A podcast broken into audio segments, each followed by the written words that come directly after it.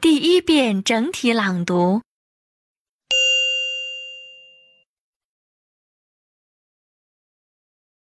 Borrowing books. Good morning. Can I help you? Good morning. I want to look for some books for my dad. Well, what kind of books does he like? He is very fond of detective stories. I see. Has he read any detective stories before? Oh, yes. Do you know if he's read this one? I'm not sure, but he probably won't remember if he has. He's very forgetful. Ah, he has a bad memory. How old is he? He is 77. I suggest you take this book. It's very interesting. Thank you. That's a good idea. He likes interesting books. Can you suggest another one?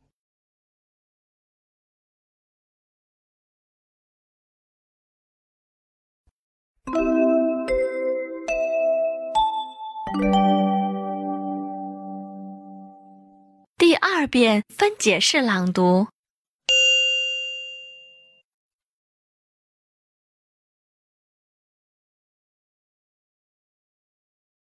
Borrowing books.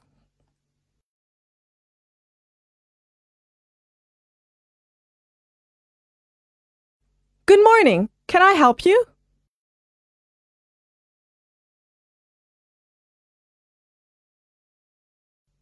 Good morning. I want to look for some books for my dad.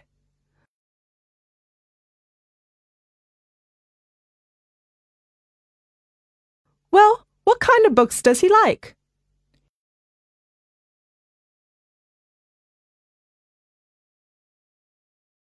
He is very fond of detective stories.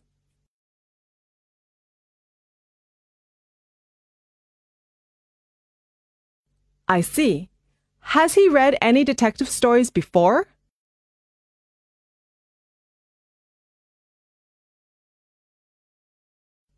Oh, yes.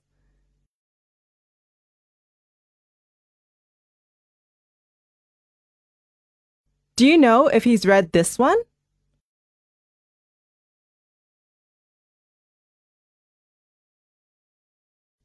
I'm not sure, but he probably won't remember if he has. He's very forgetful.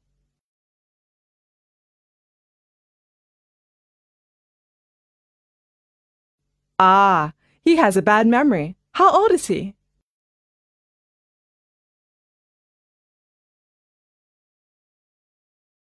He is 77.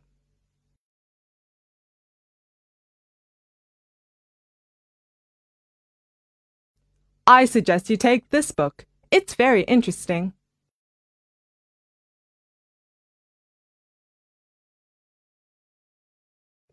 Thank you. That's a good idea.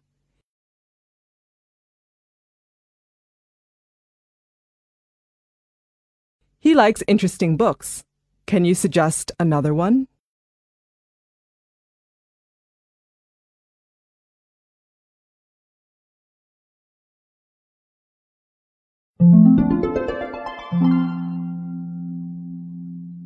第三遍整体朗读。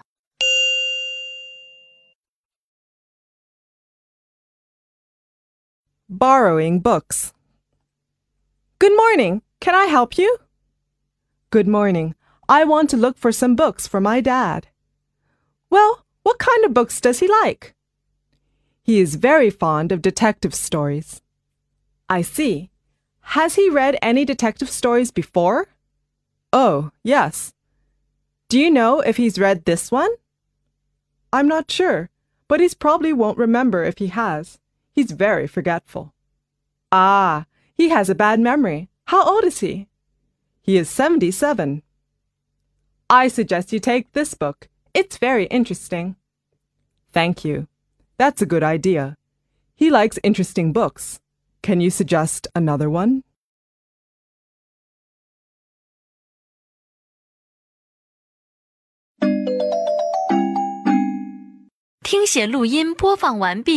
请用两分钟的时间将刚才听写出来的内容检查核对一遍。